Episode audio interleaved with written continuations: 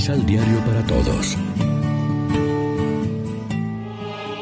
Proclamación del Santo Evangelio de nuestro Señor Jesucristo, según San Lucas. Entonces habrá señales en el sol, la luna y las estrellas. Y por toda la tierra se angustiarán los pueblos asustados por el ruido del mar y de las olas. Los hombres morirán de espanto con solo pensar en lo que le espera al mundo, porque las fuerzas del universo serán conmovidas. Y en ese preciso momento verán al Hijo del Hombre viniendo en medio de la nube, y su venida será con poder e infinita gloria. Cuando se presenten los primeros signos, enderecense y levanten sus cabezas pues habrá llegado el día de su liberación. Estén alerta. No sea que endurezcan sus corazones en los vicios, borracheras y preocupaciones de la vida y de repente los sorprenda este día. Pues caerá sobre todos los habitantes de toda la tierra como la trampa que se cierra. Por eso estén vigilando y orando en todo tiempo para que se les conceda escapar de todo lo que debe suceder y puedan estar de pie delante del Hijo del Hombre. Lección Divina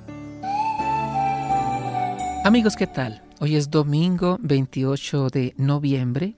Iniciamos un nuevo año litúrgico con este primer domingo de Adviento y lo hacemos de la mano del pan de la palabra que nos ofrece la liturgia.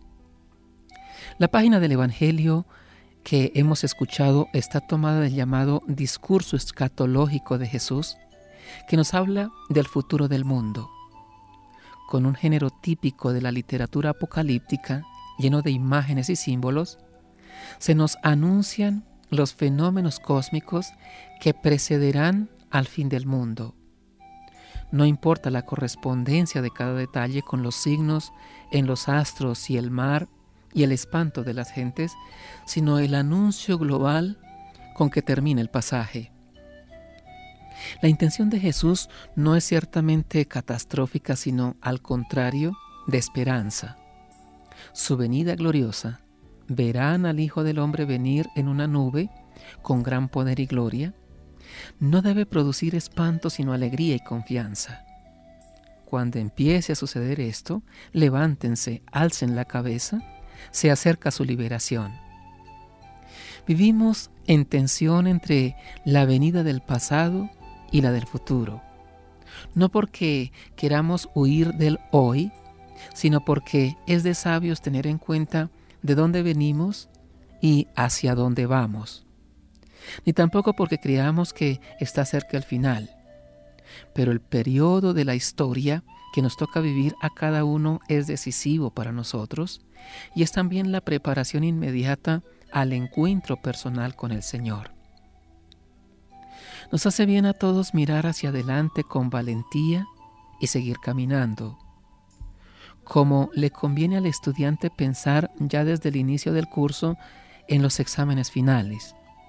Como hace el viajero que no se queda en las estaciones intermedias, sino que recuerda el destino último que consta en su tiquete, como le sucede al sembrador que trabaja pensando en una buena cosecha.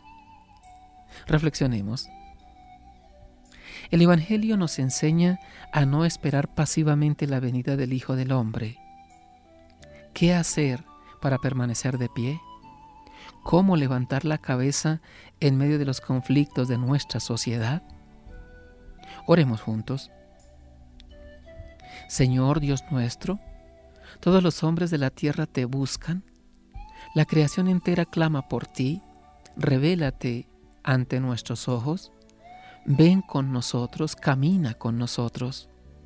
Te esperamos no para eludir nuestras responsabilidades, sino para volver a entregarnos a nuestros compromisos. Te esperamos no para arrancarte un secreto, sino para comprender y acoger tu misterio. Amén. María, Reina de los Apóstoles, ruega por nosotros.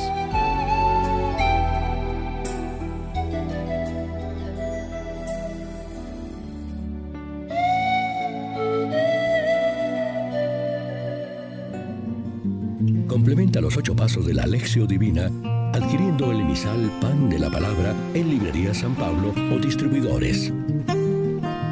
Más información www.sanpablo.co Pan de la Palabra.